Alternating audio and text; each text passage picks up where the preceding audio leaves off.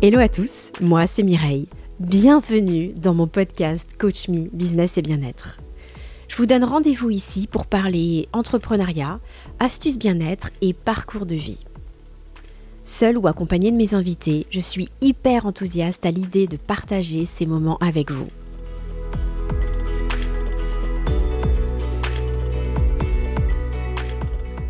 Aujourd'hui, j'ai le plaisir de recevoir dans mon podcast Julien Thiel, CEO de l'entreprise Dizil à Genève et Isil Zinc près de Chambéry.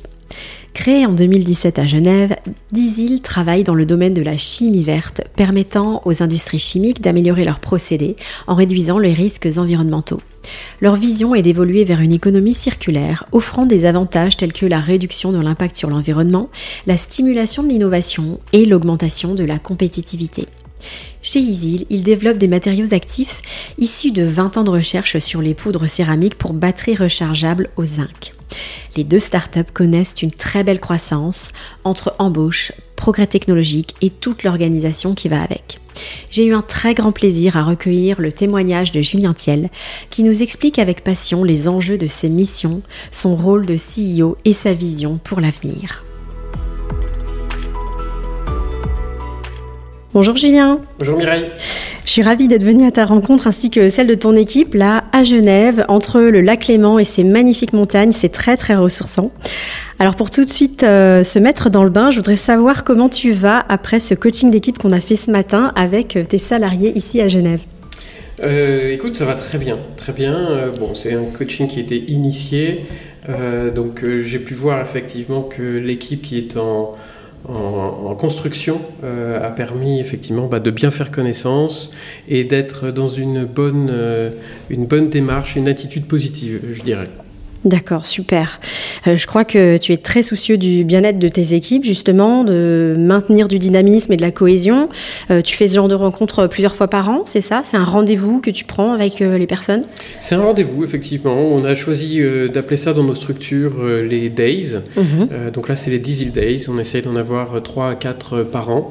Et effectivement, je considère que c'est extrêmement important, autant que d'être syndiqué, mais d'intégrer la dimension coaching à tous les étages d'une entreprise. Euh, ça veut dire autant pour des dirigeants que pour des managers, euh, que pour le bien-être de l'ensemble et du collectif. Donc euh, ça, a du sens. D'accord, ok. Ça fait partie de la culture d'entreprise chez Dizil.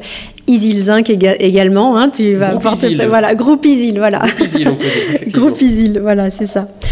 parlons un peu de toi. Est-ce que tu peux te présenter, nous expliquer un petit peu ton parcours? Oui, volontiers. c'est un parcours assez classique, on va dire. Euh, pour, euh, euh, en France, on a ce qu'on appelle les maths sup, maths. Donc voilà, c'est le genre de cursus que j'ai, que j'ai suivi, qui m'a permis ensuite d'intégrer une, une école d'électrochimie, électrométallurgie à Grenoble. Bon, j'avais choisi effectivement sur mes 11 premiers choix, il y avait 9 choix à Grenoble. j'avais, je viens de Lorraine, j'avais pas une connaissance des Alpes, j'avais vraiment envie de découvrir. Et même si j'étais pas du tout dans la chimie, euh, j'ai effectivement euh, choisi une école avec une forte dimension de chimie. Euh, et il se trouve qu'aujourd'hui, bah voilà, je baigne vraiment dans beaucoup de chimie, de la chimie minérale pour Isil 5, la chimie organique pour Dizil. Et donc c'est un parcours que j'ai commencé sorti de promo 2003. Et puis après environ 10-11 ans d'expérience, c'est toujours bon de faire un, update euh, des, connaissances. C'était aussi un moment où on pensait qu'il fallait euh, vraiment que je rebondisse euh, dans des structures beaucoup plus grandes, puisque j'étais dans des structures assez petites, de type PME. et finalement, je suis resté dans la même structure, puisque les marchés que l'on attendait ont mis du temps à s'ouvrir. Et euh, après ce MBA à l'Université de Genève en management international, bah, effectivement, euh, j'ai mis à profit euh, encore plus tout ce qui avait été appris. Et donc ça intègre de, savoir mettre des noms sur ce qu'on appelle, quand on pense au, au, terme par exemple Open Innovation, qui, est fondamental dans la, dans la manière d'aborder les innovations sur lesquelles on travaille. On est dans un, je dirige donc, je suis cofondateur et, et, dirigeant donc, de la société Dizil, créée en 2017, euh, on tend effectivement à limiter l'impact environnemental de l'industrie de chimie. Euh, et tout cela avec des innovations, une première mondiale, des innovations de rupture. Et donc, euh, effectivement, c'est pas une personne derrière son bureau qui est capable de créer cet ensemble. Donc, il, s'agit effectivement de mettre en œuvre des synergies, des connaissances différentes. Et c'est tout ce qu'on a fait. Et euh, ce matin, on a pu avoir un, atelier où on a effectivement des personnalités qui font partie de l'entreprise de manière un tout petit peu plus euh, à un étage au-dessus. Euh, je, pense à, à professeur Pedro Merales, qui fait partie du comité scientifique, euh, qu'on connaît très bien et qui était extrêmement ravi de participer à l'atelier ce matin, comme tu as pu en mmh. être mhm. témoin. Oui, c'est ça. Et donc la vocation de Isil Zinc et, et d'Isil, l'activité, c'est quoi finalement? C'est une bonne question, c'est fondamental. Euh, J'ai rejoint cette évident. structure en, en, 2003 et il faut savoir qu'effectivement euh, l'ensemble de, de, ces structures ont été initiées euh, et sont financées euh, par du Family Office et particulièrement par M. François Lacoste. Mmh. qui est docteur en physique nucléaire et qui a fêté ses 90 ans début juin. Euh, donc, les activités dans le groupe Lacoste qui sont extrêmement autour du licensing, de la propriété intellectuelle, euh, évidemment, avec, euh, je parle de M. François Lacoste, avec une, une culture académique, enfin, comme je le disais, docteur en physique nucléaire, fait que l'ensemble va évoluer vers de la technologie. Et moi, j'arrive effectivement à un moment où euh, il a détecté que, dans les années 2000, hein, on parle, que euh, les batteries au lithium ne seront pas la solution pour euh, l'ensemble de nos besoins de stockage d'énergie. Donc c'est déjà une volonté de se poser des questions fondamentales. On est plutôt autour d'une activité de philanthropreneuriat, euh, c'est-à-dire de la philanthropie associée à l'entrepreneuriat, mais voilà, de, de, de, pouvoir agir dans ces domaines nécessaires.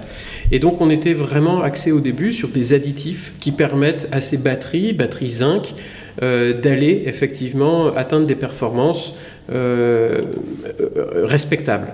Donc les, le sujet d'Isilzinc, euh, c'est celui effectivement euh, d'apporter des solutions pour les matières actives et pour améliorer les performances des batteries au zinc. Mmh. Donc il y a différents types de batteries au zinc. Isilzinc ne fabrique pas les batteries, ce sont d'autres sociétés, des startups, c'est un marché émergent très très important. Le zinc, il est euh, abondant, il n'y a pas de problème de sécurité pour son stockage. Donc on voit tout de suite euh, la nécessité par rapport et, et, la complémentarité par rapport aux, aux technologies lithium ouais. qui sont pertinentes et nécessaires dans nos iPhones. Hein, tout cela, ça s'appelle, ça c'est dans le segment consumer electronics, les laptops. Euh, donc euh, là, il n'y a, a, a, aucune question. Les voitures, on commence à être sur des quantités beaucoup plus importantes et quand on fait des multiplications, on ne pense pas avoir euh, sur planète Terre suffisamment de lithium pour pouvoir alimenter euh, 60 millions de voitures si on ne considérait que la France. Donc il y a une vraie question, donc là ça concerne la mobilité, et puis il y a également un, troisième secteur, un troisième segment euh, dans le stockage de l'énergie, euh, qui est euh, euh, celui du stockage euh, excuse-moi, il faut que je reprenne, euh, Energy Storage, donc c'est le, le stockage, stockage non mobile. Oui. Et là, ça veut dire vraiment être capable de stocker les énergies renouvelables. Mmh. Donc les énergies renouvelables, euh, on en entend des tonnes et des tonnes sur la voiture électrique. Euh, tant que euh, on est obligé de brancher une voiture électrique, euh, c'est pas 0 g de CO2. Donc évidemment, si on fait le choix du nucléaire ou du fissile, l'empreinte est relativement faible. Euh, mais si on est euh, avec euh, un sourcement charbon ou fossile, comme ça peut être le cas en Allemagne, c'est une vraie problématique et ça veut dire que c'est pas du tout une bonne, une bonne approche. Et donc les énergies renouvelables sont par définition bah, le photovoltaïque, l'éolien. Donc ils sont alternatifs. Il faut du vent, il n'y a pas de vent, enfin il y a vent, pas vent, jour, nuit. Et donc à partir du moment où on a ces euh, cycles alternatifs, il faut, faut, être capable, pour pouvoir les exploiter, de stocker cette énergie. Mmh. Donc aujourd'hui, il n'existe pas encore d'obligation quant à l'installation de panneaux photovoltaïques et de stockage associés. Mais il faudrait que ça euh, se soit effectivement de plus en plus euh, exploité de telle manière à éviter les inondations de courant. Je fais, j'utilise volontairement ce terme inondation. On peut faire une analogie entre le courant électrique et le courant de l'eau. Euh, ce que l'on n'attrape pas, euh, dans une rivière va dans la mer. L'électricité qu'on produit de manière renouvelable et qu'on n'est pas capable de mmh. stocker, elle va peut-être alimenter certaines choses, mais en tout cas, elle peut pas un panneau photovoltaïque ne pourra pas alimenter une voiture qui se charge dans le garage la nuit. Donc il faut effectivement des solutions de stockage. Donc on est pour Isilzinc sur cette perspective, donc c'est très précis, euh, mais on accompagne effectivement euh, la chimie verte, les solutions de stockage d'énergie renouvelable, et c'est le même cas dans Dizil. Dizil, on a effectivement euh, un portefeuille de brevets qui s'axe autour de la fabrication de carburants de synthèse, sur de l'économie circulaire, de la chimie verte, parce que je considère que euh, si on veut avoir un impact environnemental positif, euh, la limitation euh, de, de, la température dans les logements, c'est une bonne chose. Mais il faut se poser la question de savoir si ce n'est pas l'isolation en premier euh, qui devrait être concernée. Et si on veut vraiment avoir un impact, euh, l'industrie de la chimie, c'est-à-dire nous tous qui avons besoin de tous les objets et qui sommes familiers avec euh, cette consommation, on génère, on a, on a des demandes fortes vers l'industrie de la chimie qui donc consomme des matières premières parfois d'origine fossile pour tous les plastiques. On utilise beaucoup d'énergie pour faire ces procédés. Et donc il y a l'impact que l'on peut avoir en faisant des réflexions sur ces sujets permettent de grandes économies. Et donc c'est tout l'enjeu de Dizil. Et le point qui rassemble Dizil et Isil Zinc également, c'est celui euh, du portefeuille de brevets qui est construit autour d'un savoir-faire euh, dans, dans un domaine que l'on appelle la mécanochimie, mécanosynthèse. Donc c'est une branche de la physique ou de la chimie. Et effectivement, c'est son exploitation qui nous a permis de nous installer avec ce savoir-faire et ces, et ces, différents brevets. D'accord, ok. On sent que tu es vraiment passionné, tu es vraiment dans ton, dans, dans, ton élément. si je dis pas de bêtises, tu es polytechnicien aussi alors, c'est ça. Est-ce que tu as toujours su ce que tu voulais faire dans la vie? Euh, merci de poser la question. Donc, je vais repositionner les choses. Euh, polytechnicien, en général, on entend ce terme euh, pour les étudiants qui ont fait X Polytechnique à Paris. Ce n'est pas mon cas. Moi, j'ai fait l'Institut national polytechnique de Grenoble. Donc, on peut dire qu'on est polytechnicien peut-être de quelque chose, mais ce sont, ce sont des, des titres en général et, ça ne me correspond pas. Tu as fait Polytechnique en tout cas. Voilà. C'est pas faux de le dire. C'est pas faux de le dire, mais je crois que Polytechnicien, c'est effectivement une autre, une autre dimension. Et en France, on est très très attaché au fait qu'on soit ingénieur arts et métiers, euh, de l'ENS, de l'école normale ou de Polytechnique X. C'est pour ça qu'en général on le dit. Donc je ne suis pas un X ou un X-min. Euh, je suis effectivement euh, un ingénieur avec un master qui ensuite a fait euh, un, MBA. Donc avoir un double master, en revanche, c'est une vraie force dans, dans, le type d'aventure que j'entreprends. D'accord. Et donc, tu as toujours su ce que tu voulais faire? Je pensais effectivement petit, peut-être aller plus dans des dimensions scientifiques. J'étais très attiré par le domaine de la sécurité automobile. Euh, je ne sais pas pourquoi, peut-être une, une, une, attention particulière à l'autre. Euh, et aujourd'hui, effectivement, dans ma façon de manager, je pense que la dimension de cette sécurité, de l'empathie euh, est toujours présente. Et d'ailleurs, elle se retrouve euh, dans ces réflexions autour des coachings. Hmm, d'accord. Et euh, justement, euh, qu'est-ce qui qu'est-ce qui t'anime au quotidien pour mener tout ça de front? C'est une entreprise et on en a encore parlé ce matin justement en coaching d'équipe. C'est une entreprise en pleine expansion. Il y a, vous avez beaucoup recruté de gens, des gens qui viennent d'ailleurs d'un peu partout dans le monde. C'est vraiment hyper intéressant de rencontrer des profils très très riches et très diversifiés. Qu'est-ce qui, t'anime pour, pour mener tout ça? Je crois que c'est même, il y a même quelques sacrifices personnels par rapport à ça. Euh, il faut des interactions positives. Donc, euh, c'est effectivement, je crois, le, moteur et la clé. Il faut, il faut avoir. Euh, on ne peut pas dire que tous les métiers sont des métiers passion. Je pense que on fait partie des privilégiés qui ont des métiers, qui avons des métiers intéressants. Euh, très intéressant. Maintenant, euh, c'est pas rose tous les jours. Il faut, il faut se battre devant euh, soit la masse de travail, soit la difficulté d'accomplir une tâche. Et puis, justement, il faut faire appel au collectif. Je crois que c'est le plus important. Donc, les interactions positives du collectif permettent effectivement d'aller plus loin. il faut surtout pas, surtout pas rester tout seul dans son coin. et il faut, il faut avoir la banane, il faut avoir le sourire au travail. C'est la base C'est vrai. Et tu parlais de difficultés, justement. selon toi, c'est quoi les plus grandes difficultés quand on est dirigeant?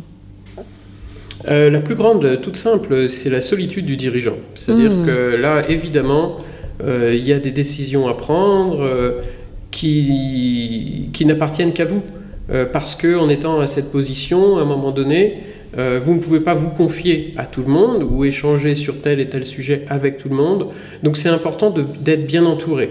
En général, euh, dans des structures classiques d'entreprise, il va y avoir euh, des, comités stratégiques ou des boards qui permettent effectivement aux dirigeants de, pouvoir échanger sur, sur des sujets internes ou de stratégie.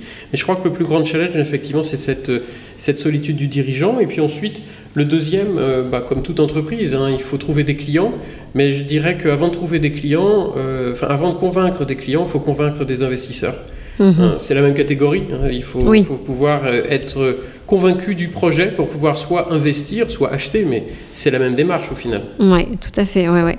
Et par rapport à cette solitude du dirigeant, comment tu, qu'est-ce que tu fais par exemple quand ça t'arrive pour euh, parce que c'est c'est pas évident. Effectivement c'est une lourde responsabilité. Euh, chaque décision peut être euh, lourde de conséquences. On a compris que tu essayais toujours de la faire en toute bienveillance et toujours en, en, privilégiant l'équipe mais également ben, en répondant aux objectifs forcément inévitables d'une entreprise hein, que sont la rentabilité la performance etc donc comment tu fais?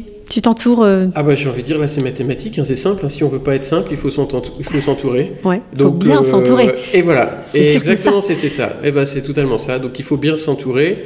Euh, donc naturellement, bah, il faut pouvoir analyser, faire confiance, et puis au fur et à mesure, au fil de l'eau, créer des relations. Hein, les, le, toutes les équipes construites euh, ce sont souvent euh, des recrutements par opportunité, mais surtout parce qu'on a appris à se connaître et parce qu'on est aligné sur les mêmes valeurs.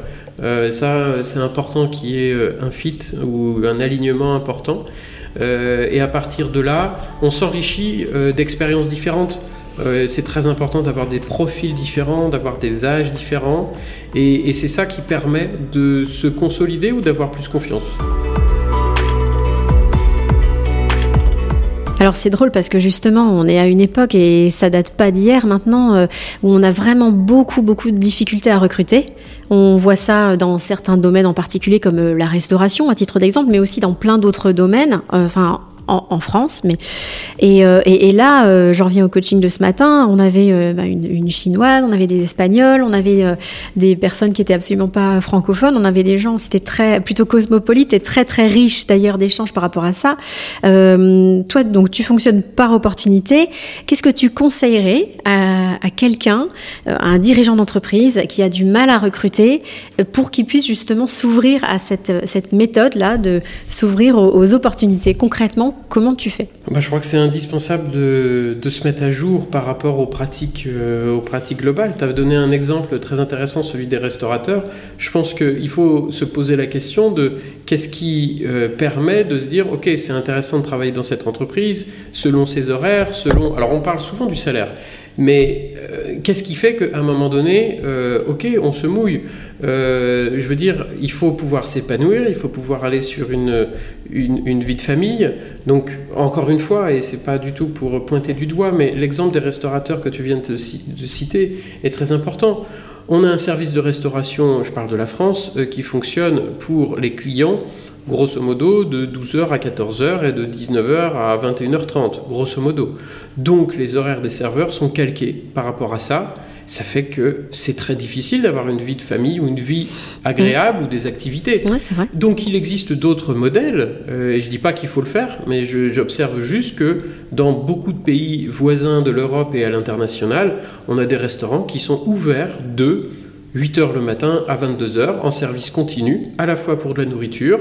Et oui, bah, il y a moins de cuisiniers, il n'y a pas le coup de feu comme on l'appelle, donc c'est pas la même euh, façon d'appréhender les choses, mais l'expérience du client qui vient dans un, ce type de restaurant est très agréable parce que vous avez moins de stress et vous avez plus de personnel dédié. Donc je pense que pour répondre à la question de comment on pourrait et comment affronter la difficulté d'accueillir. Aujourd'hui, il y a des réflexions qui sont quand même menées. je ne suis pas favorable spécialement aux 35 heures. On est en Suisse avec un système où on travaille librement entre 35 et 42 heures 50. donc j'ai quasiment tous les employés qui sont à 42h50. Maintenant, euh, la discussion et de se poser la question de la semaine de 4 jours, je la trouve très intéressante. Parce que même si je dis qu'on est à 42h50, j'ai pas installé une pointeuse pour vérifier que. Mhm. Non, euh, si on peut pas se faire confiance sur euh, le, travail et, finalement la mission que l'on a, parce que je dirais, encore une fois, on est, je pense, privilégié, donc il y a du travail, mais c'est surtout des missions. À partir du moment où le boulot il est fait, il est fait. Et donc je, pose vraiment, je pense vraiment qu'il faut se poser les questions fondamentales. Parfois, un parking peut faire la différence dans une offre d'emploi en s'assurant que la personne est bien un parking. Alors ça, c'est sur un mode de mobilité euh, plutôt voiture, mais euh, toutes, ces, toutes ces réflexions et ces démarches euh, y participent. Et également, encore un point, et là je l'ai mis à profit des deux structures, nous avons des locaux relativement avenants, que ce soit à Dizil ou à Isil Zinc, et c'est extrêmement important pour le bien-être au jour le jour. Mmh. Oui.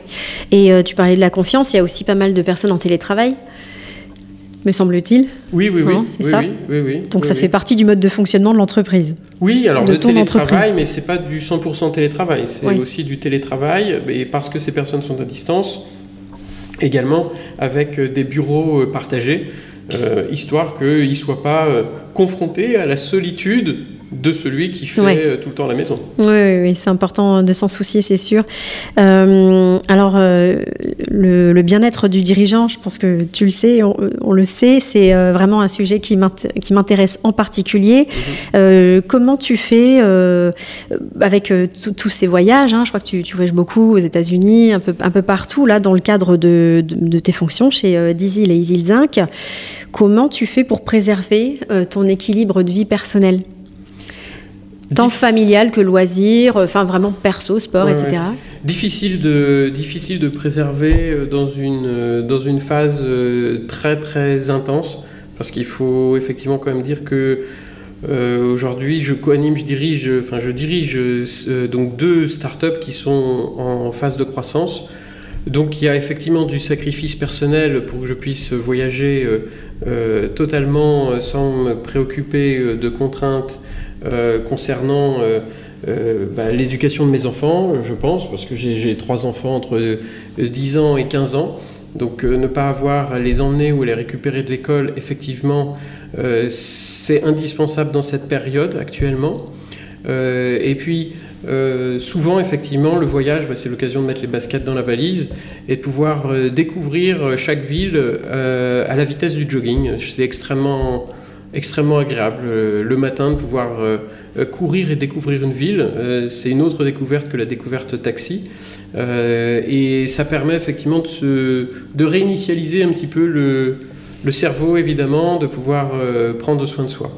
Donc c'est s'accorder du temps pour du sport et puis aussi une bonne organisation familiale. Enfin du moins une organisation familiale qui convient. Chacun a la sienne, mais en tout cas en, avoir une qui permet de... Bah, de répondre à ses obligations, quoi, tout simplement. Totalement. Et à partir du moment où c'est organisé, c'est bon, il ne faut pas le subir. Voilà. Donc mm. euh, l'organisation, par définition, correspond à mon mode d'appréhension de, de, cet emploi du temps. D'accord.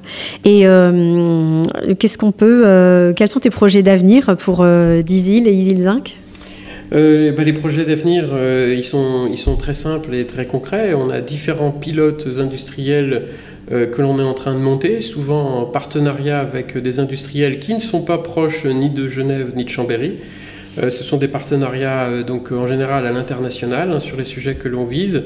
Et donc on a besoin de réussir ces différents pilotes qui nous permettent de valider les modèles économiques que nous prenons, de valider l'empreinte, alors on appelle ça life cycle analysis, donc euh, l'analyse de cycle de vie global de nos différents projets qui permettent ensuite, évidemment, de pouvoir les, les, pitcher. Hein. C'est l'étape qui manque, c'est-à-dire euh, de faire euh, rentrer des relais d'investisseurs pour accélérer notre développement. Jusqu'à présent, on est très fiers d'avoir obtenu coup sur coup sur les deux structures des financements européens qui s'appellent EIC, Europe Innovation Council. alors particulièrement, et je dois le rectifier pour celui de la Suisse, c'est l'organisme qui s'appelle CERI qui a pris le relais de l'EIC pour des contraintes euh, tout simplement européenne, donc le secrétariat à l'enseignement, à la recherche et à l'innovation. Et donc ce sont des enveloppes et des, budgets relativement importants euh, qui financent à 70% nos projets. Et on parle effectivement euh, d'enveloppes d'environ 2,5 millions d'euros par projet. Donc ça, ça a mhm. été une fierté de pouvoir en, gagner coup sur coup sur les années 2021 et 2022. Et c'est pour ça que ça a pu catalyser aujourd'hui euh, le développement et la croissance de ces équipes. C'est-à-dire que ça permet d'asseoir une certaine chose euh, et ça permet également euh, pour Easy Zinc, en sortie de, de ce financement, il y a une, une, une promesse d'entrée au capital pour autant qu'on ait d'autres investisseurs.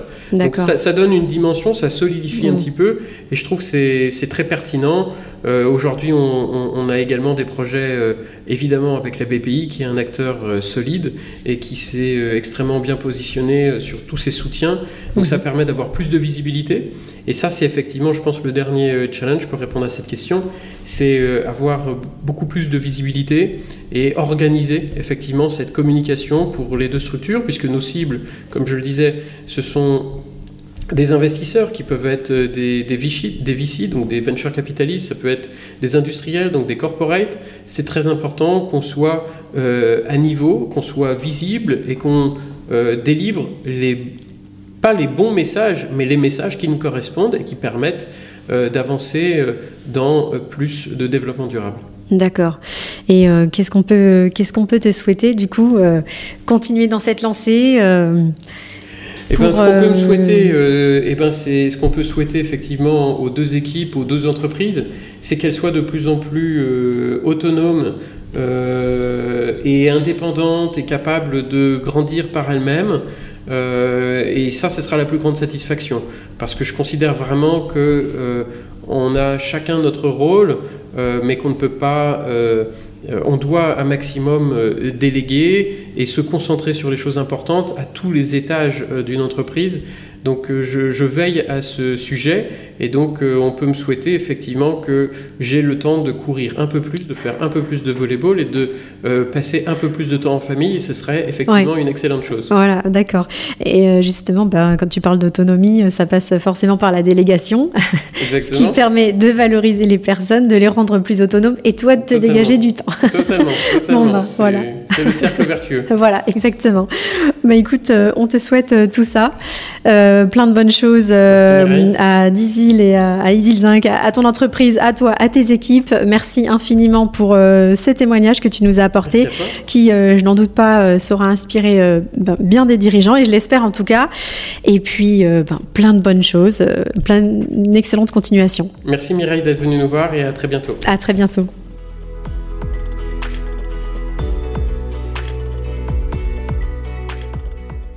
Et voilà, cet épisode est terminé. J'espère qu'il vous aura plu et si c'est le cas, je vous invite à le liker, à nous laisser un commentaire, des étoiles ou encore à le partager. Je vous souhaite une excellente continuation et à très bientôt pour une nouvelle interview de dirigeants.